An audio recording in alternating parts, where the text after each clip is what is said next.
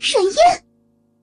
袁子熙被戳到痛脚，激动的揪住阮烟的头发。阮烟也不想示弱，她受够了袁子熙骄横跋扈的样子。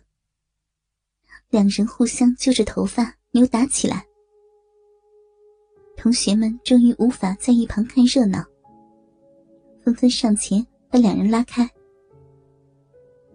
袁子熙和阮烟大概这辈子都没有这样狼狈过。被架住的两个人，隔着不远不近的距离对视着，空气里满是硝烟的味道。袁子熙嚷嚷着叫骂着。他狠狠散开身边的人，理了理乱掉的头发，随后走到阮烟的旁边，威胁道：“ 贱人，今天来是要告诉你，这只是刚刚开始。你记着，我会让你后悔爬上荣婷的床。”说完，他擦着阮烟的胳膊，风一样的走出了教室。袁子熙走后，冉嫣还愣愣的站在讲台前。对于这场突如其来的闹剧，老师也有些无措。他走到讲台边，拍了拍冉嫣的肩膀：“同学，今天你先回家休息一下吧。”冉嫣神色很淡，没什么多余的表情。听到老师的话。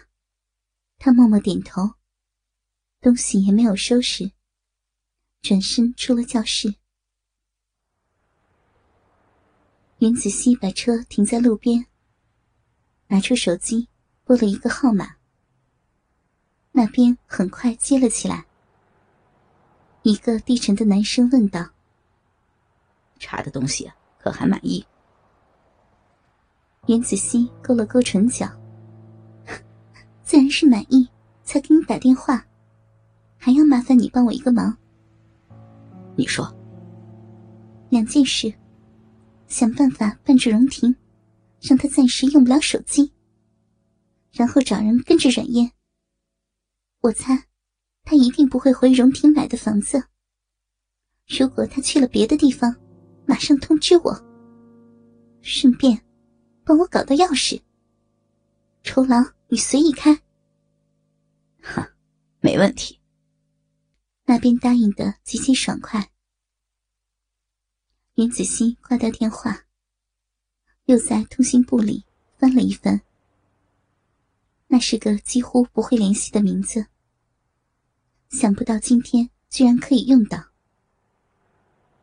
电话接通，即使知道对方看不见。袁子熙还是扬起一个灿烂的笑容。大雄哥，好久没见了。袁子熙，大雄的语气有些诧异，不明白云子熙为什么会给他打电话。啊，大雄哥，现在有没有空呀？我们嫣嫣现在可能非常的需要安慰呢。正所谓。得不到的永远是最好的。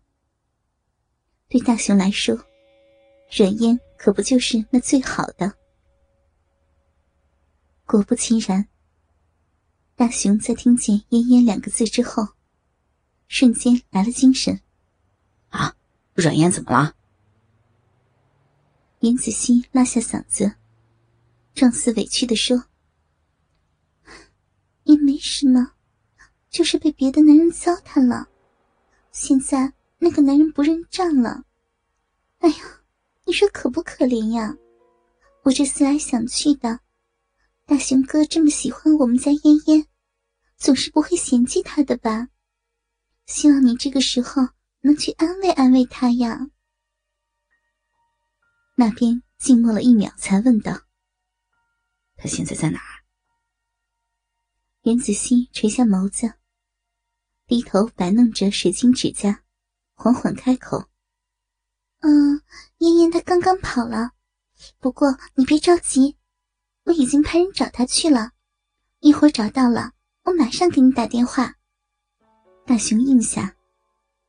临挂断前，林子熙语焉不详的说了一句：“大雄哥，你可千万别让我失望哦。”冉嫣浑浑噩噩的回到家，才发现自己连手机都一并落在了学校。家里没有人，妈妈该是去准备晚上出摊的东西去了。冉嫣走进自己的房间，脱去外套，缓缓躺到那张小小的单人床上，纤瘦的身体蜷缩成一团。无声的流着眼泪，不是没有遇见过这一天。可是，真正到来的时候才知道，这一切有多么让人绝望。他终究名不正言不顺，或者名正言顺又如何？只要袁子熙想要，又怎么会介意这些？他们根本就不同。他至于袁子熙，不过是渺小如草芥般的存在。阮嫣不知道哭了多久，终于疲倦的沉沉睡去。